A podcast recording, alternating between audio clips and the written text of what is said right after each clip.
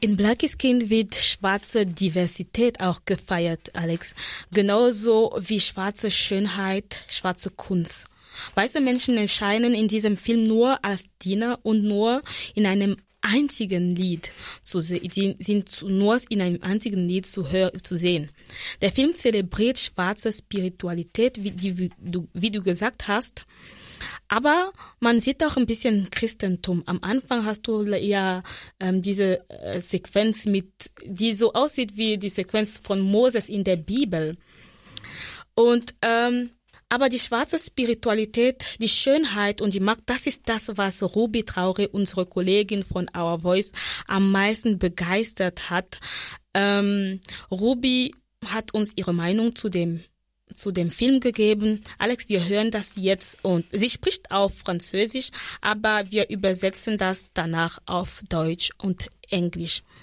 Le projet Black is King de Beyoncé est un projet d'une profonde envergure culturelle et spirituelle pour moi. Also spirituelle parce qu'elle nous amène, elle nous transporte dans les profondeurs de l'Afrique, de la communauté noire et au-delà même de l'humanité. Tu le prends divertissement ou entertainment, comme disent les anglophones, on dira que c'est en fait une valorisation ou une révalorisation de la culture africaine. Et je pense que c'est ce que beaucoup de mélomanes ou d'amateurs de la musique vont retenir. Mais pour ceux qui connaissent l'histoire, ils retiendront que c'est un message fort aux détracteurs de la race noire ou bien des personnes noires. Donc ces personnes qui trouvent leur malin plaisir à discriminer, par exemple, ou à être karma raciste contre les Africains ou les, les Noirs en général. À ces personnes, c'est un message qui dit, hey, c'est vrai, vous avez tout contre nous, vous avez tout contre notre couleur de peau, mais l'Afrique reste le berceau de l'humanité, ça reste le berceau des profondeurs, de la force, le berceau des rois. Elle porte aussi un message fort aux politiques et au monde entier. Elle leur rappelle simplement que la haine contre la race noire est une peine perdue. Nous sommes juste les rois. Nous sommes juste les rois. C'est formidable, le refus. Ça me tire un petit sourire parce que c'est juste magnifique, en fait, le message que Beyoncé essaie de passer. Donc, le canal qu'elle utilise pour magnifier sa communauté reste quand même un canal doux, c'est-à-dire la musique. Donc, les images, quand tu les vois, elles sont d'une beauté incroyable, qui relatent les grâces naturelles dont l'Afrique et ses, ses, fils bénéficient ou ont toujours bénéficié. Et donc, ceci s'appelle aussi diversité. Que ce soit la collaboration avec Salatiel, Tiwa Savage, Chatawale et tous ces créateurs ou ces artisans africains qui ont été associés à l'album ou au projet de Beyoncé, on dira que ces artistes ont bénéficié d'un kit de promotion pas possible. C'est-à-dire que pour, pour ces artistes et artisans qui ont été associés, on dira que c'est un gros coup de pub. Enfin, Griffin, je vais seulement ajouter que Queen Bee nous révèle aussi dans ce projet que le film intitulé Le Roi Lion n'est pas un simple film, ce n'est pas une simple relation des faits ou un, une simple histoire de divertissement. Non, mais c'est aussi un voyage dans l'esprit, un voyage spirituel. C'est l'histoire du roi, le roi qui est peut-être l'Africain ou la, la, personne noire. Cette histoire du, du roi Lion, c'est une histoire que les gens ne verront plus de la même manière en fait. Les, gens iront voir peut-être le film, mais ils ne le verront plus sous le même angle qu'ils l'ont vu quand ils étaient enfants, quand ils ont grandi. Ils le verront plutôt sous d'autres perspectives. Et donc, Beyoncé donne la, la possibilité aux gens d'aller revoir ce film et de comprendre en fait que ce que vous avez depuis toujours vu est trop superficiel. Maintenant, vous allez comprendre que c'est l'histoire d'un roi. Elle apporte un nouveau souffle, ce film, et elle donne la possibilité à chacun d'aller regarder et de, faire sa, de se faire sa petite idée de pourquoi notre monde en veut autant aux personnes noires, à la communauté noire. En fait, elle essaie karma de laisser un héritage aux personnes, pas seulement noires, mais à l'humanité pour dire que vous connaissez mal notre histoire. Notre histoire est le début du monde en fait. Ruby sieht den Film als eine Art spirituelle Reise. Die Reise bringt, die Geschichte bringt die afrikanische Kultur hervor und macht eine klare Ansage an Rassisten. Die Botschaft ist, dass egal ob sie, die Rassisten, schwarze Menschen hassen, werden wir immer noch Könige bleiben. Ruby lobt auch die Bilder und die Kunst in diesem Werk. Für sie zeigt es auch die kulturelle Vielfalt vom afrikanischen Kontinent. Die Vielfalt sieht man durch die Kunst und die Musik von afrikanischen Musikern wie Salatiel, Chatawale, Tiwa Savage. Für Ruby ist dieses Projekt eine Erbe für afrikanische Menschen, für Menschen afrikanischer Herkunft. Uh, Ruby sees this the, the film as a kind of spiritual journey. The story brings out African culture and makes a clear message to racists. The message is that whether they are, whether they the racists hate black people or we are still kins. Ruby also praised the image, images and art in this in this work. For her, it is also it, it also shows the cultural diversity of African continent. The diversity can be seen through the art and music of African musicians. For Ruby, this project is a legacy for all people of African descent. Äh, während Ruby davon begeistert ist, dass schwarze Spiritualität hervorgebracht wird, finden ebenfalls Mitglied, also findet Lerato Piri, ebenfalls Mitglied von Our Voice, dass schwarze Spiritualität nicht für Pop benutzt werden sollte. Wir hören mal die Meinung von Lerato. take on the Black is King of Beyonce is not really much as I haven't seen the the movie, uh, nor do I intend to, as I'm not really quite a fan.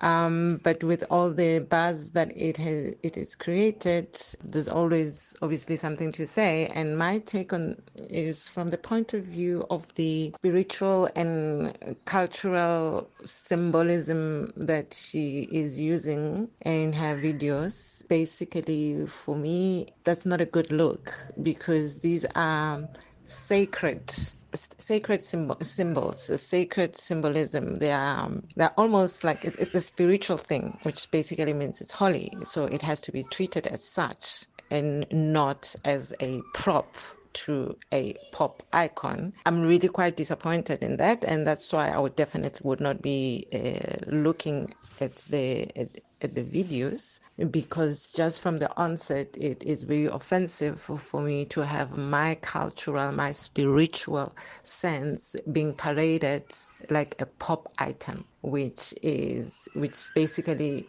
degrades it in a in a way. It, it loses its essence of its spiritual uh, connection. And of course, um, Beyonce had uh, studied and researched all, all, of this, and surely somewhere along her research, she would have come across the fact that these icons, these are symbols, are so sacred, and there are also very limited people who have access to it and who knows how to use it because it's a tool that we use to communicate with uh, with our ancestors.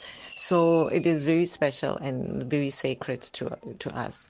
I was actually likening what Beyonce doing to what the colonizers did to when they got to Africa, taking the what you see as like those African masks and then looting them, you know, and coming to put them in museums and locking them away in museums here in Europe, which is very far from the the, the, the, the people who actually revere these um, these uh, these sculptures. They have a deeper meaning to it and and a different meaning to it. So um, basically Beyonce is doing more or less the same, taking those um, symbolism and putting them on the social media platform and every Für, für Lerato sollte die afrikanische Spiritualität nicht für Pop benutzt werden. Es sind meistens Geheimnisse, die für ausgewählte Menschen zugänglich sind. Die Geheimnisse benutzt Beyoncé, um sich Geld zu machen. Für Bilirato ist das nicht anders als diese Zeit, in der Kolonialisten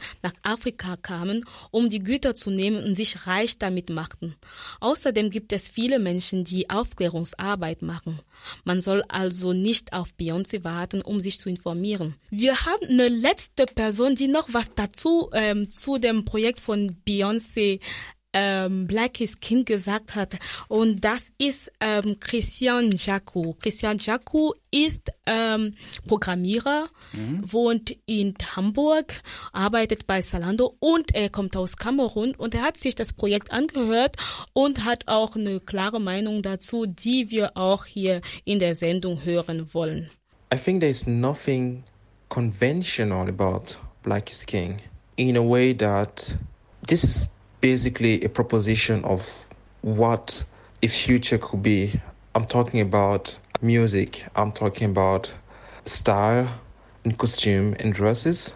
And I'm also talking about opportunity, what we make about our past or history. The show is anything but conventional because I heard a lot people saying uh, this is uh, a Wakandaish vision of Africa. But what strikes me is that uh, there's a proposition on how could we mix um, the current American style with the pure style. I, I think about the music that has a background of Malian music, and also thinking about all those dresses and all those style that we see um, that has been designed by African designers, and then the same designer, even there in the continent, are making debate because they're thinking, they're stepping out, and they're projecting themselves in the future. So it got me thinking if I had the power and based on what we are, what will be the future of black? So what I what I learned from there is that uh, black is king because the black history is common, uh, regardless of whether you're an African, whether you're living in America or in Europe. Uh, we share somehow the common past, and this is kind of a vision on what the future could be, you know, merging all those culture and have something which is unique, creative, and inspiring. Es ist nichts Konventionelles an Black is King. Das ist die Meinung von Christian Jaco. Ähm, Christian Jaco meint, dass man vielleicht schauen sollte auf die aktuelle ähm, Kultur der, Ameri der Afroamerikanern und vielleicht die aktuelle Kultur von schwarzen Menschen weltweit und dann zurückschauen sollte auf unsere Wurzeln und das zusammenbringen würde, um eine Zukunft, eine, eine schwarze Zukunft, eine Zukunft für schwarze Community sich zu überlegen.